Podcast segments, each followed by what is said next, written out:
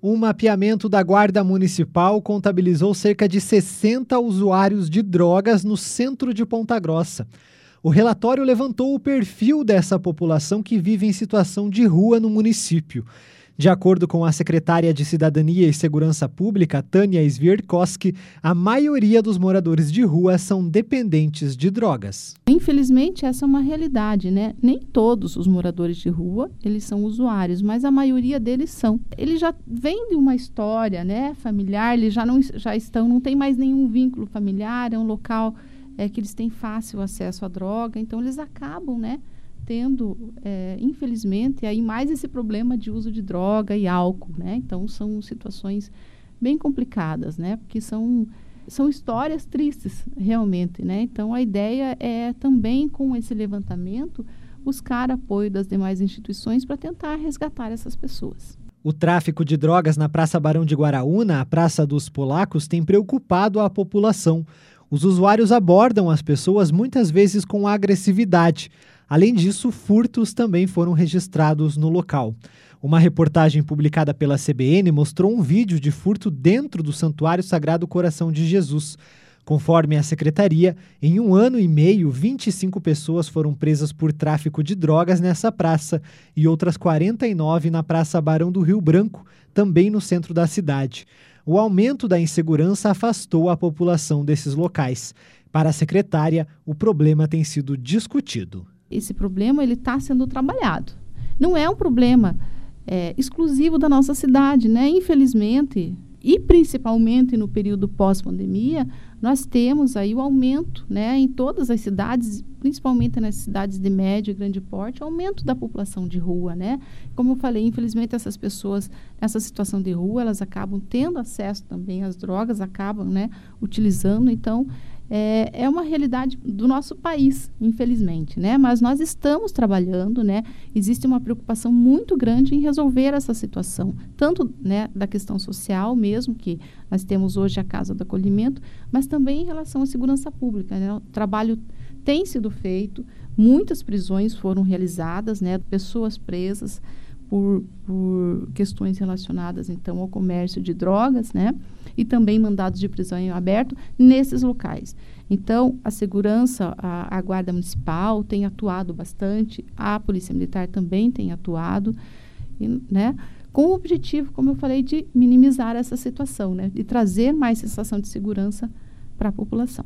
No entanto, segundo a secretária, somente a abordagem policial não é eficaz, porque o problema também é social. Mas, logicamente, não é uma, não é uma questão assim fácil né, de se resolver. Né? A gente não é ingênuo de, de, de acreditar que somente a abordagem policial vai resolver. A abordagem por parte da Guarda Municipal, por parte da Polícia Militar. Até porque o uso de drogas em si não é crime. O uso, né? Então, essas pessoas elas precisam ser encaminhadas para tratamento. Agora, aquelas situações onde ocorre, onde são flagrados o traficante vendendo né, a droga ali, essas pessoas são encaminhadas né, para a unidade policial, para a delegacia de polícia, é feito o flagrante delas. Mas hoje é, a, a, legislação ela tem uma pena mínima aí para questões do microtráfico, porque essas, é, essas ações nas praças então é tratado como microtráfico, não é aquele grande traficante. Então a pessoa é presa, sim, ela vai responder, sim, vai responder, mas ela não fica presa, efetivamente, a não ser que ela tenha assim várias, a gente diz assim passagens, né? Mas ela acaba sendo liberado na sequência. Então é, o trabalho repressivo, a gente se sente um pouco realmente de mãos amarradas, porque por conta da legislação. O relatório com o mapeamento de usuários de drogas em Ponta Grossa foi enviado ao Ministério Público. Tânia Svierkowski também relata a dificuldade de combater o tráfico por conta da legislação. Então, nós temos que observar a legislação, observar as decisões dos nossos tribunais em relação a isso. E nós temos recentes decisões relativas à questão de abordagem, né, que tem que ter quase uma certeza, né, para que seja feito realmente a abordagem das pessoas. Então, é, nós estamos trabalhando, temos que trabalhar de acordo com a lei. A diretora do Departamento de Proteção Especial da Fundação de Assistência Social de Ponta Grossa, Thaís Verilo, explica que existe tratamento para os usuários de drogas, mas o município não pode obrigar ninguém a se tratar. O tratamento de saúde ele é, ele é encaminhado pelos CAPs, então são os Centros de Atenções é, Psicossocial pela Política de Saúde, então eles são pela Fundação de Saúde, é, tem o CAPS AD, que é exclusivo para atendimento de álcool e drogas. Então, é, mesmo o CAPS e mesmo a política da assistência social, o serviço da abordagem, é, esses usuários são convidados, né? A gente não tem como obrigá-los a querer se tratar. Então, é feita uma sensibilização, né? É buscado algo que ele tenha de interesse para trabalhar isso e que ele queira buscar esse tratamento de saúde para que ele saia dessa condição de rua e essa condição de trocadição. Thaís também destaca que a cidade tem equipamentos públicos para atender a população de rua, que servem comida, banho e abrigo. Nós temos um serviço chamado Centro Pop, e esse serviço ele funciona de segunda a sexta, das 8 da manhã e 5 da tarde, não fecha o horário de almoço.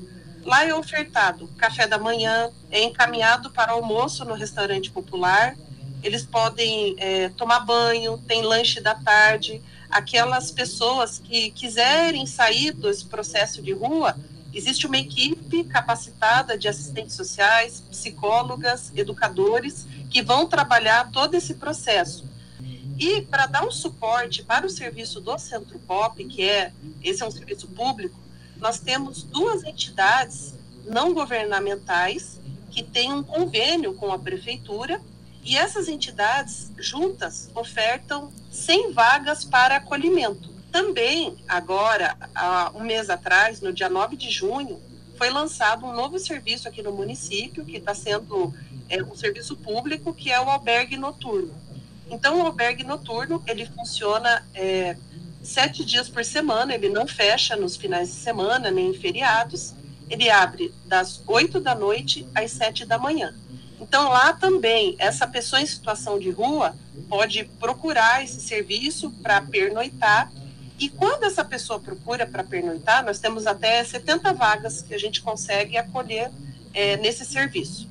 Ela destaca que a abertura da casa de acolhimento já fez com que usuários de drogas e bebidas procurassem tratamento. Um relato interessante que nós tivemos recentemente, um morador de rua foi tem ido dormir lá com frequência e ele relatou que ao, ao a, quando surgiu esse serviço, ele passou a beber menos.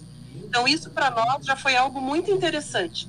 Então, ele é todo um processo que é trabalhado pela assistência social, pelas assistentes sociais, pelas psicólogas. A orientação é para que as pessoas não deem dinheiro para a população em situação de rua. A gente tem orientado a não ajudar com dinheiro e nem às vezes com material né? Eu até ouvi falar que eles acabam vendendo pacotes de fralda.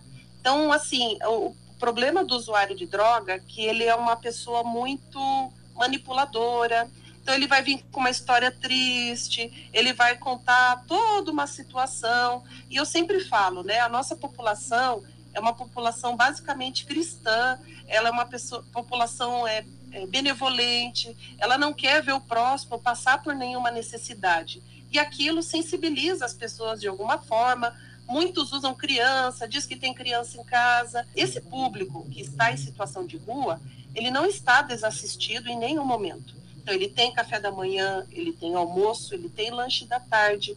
No albergue, quem procura o albergue, é ofertado também uma alimentação antes deles dormirem. Lá tem banho. Então, assim, ele tem uma estrutura muito é, boa no sentido de não passar necessidades. Nós temos entidades que ofertam também sopas. Então, assim, com relação à alimentação, não, não passa fome, né? De forma geral, assim. Thaís Verilo também destaca que a população pode ajudar com doações direto na Fundação Municipal de Assistência Social. Então a gente pede que a população, se quiser doar, se quiser ajudar, procure a FASPG, procure é, os órgãos da assistência social, onde elas vão poder doar roupas, materiais de higiene, enfim, o que elas quiserem ajudar, as entidades, por exemplo, que acolhem esse público, é super bem-vindo a ajuda de todos, porém não entregar diretamente para eles, porque isso é que faz com que é, a gente movimente esse mercado do tráfico de drogas. Essa,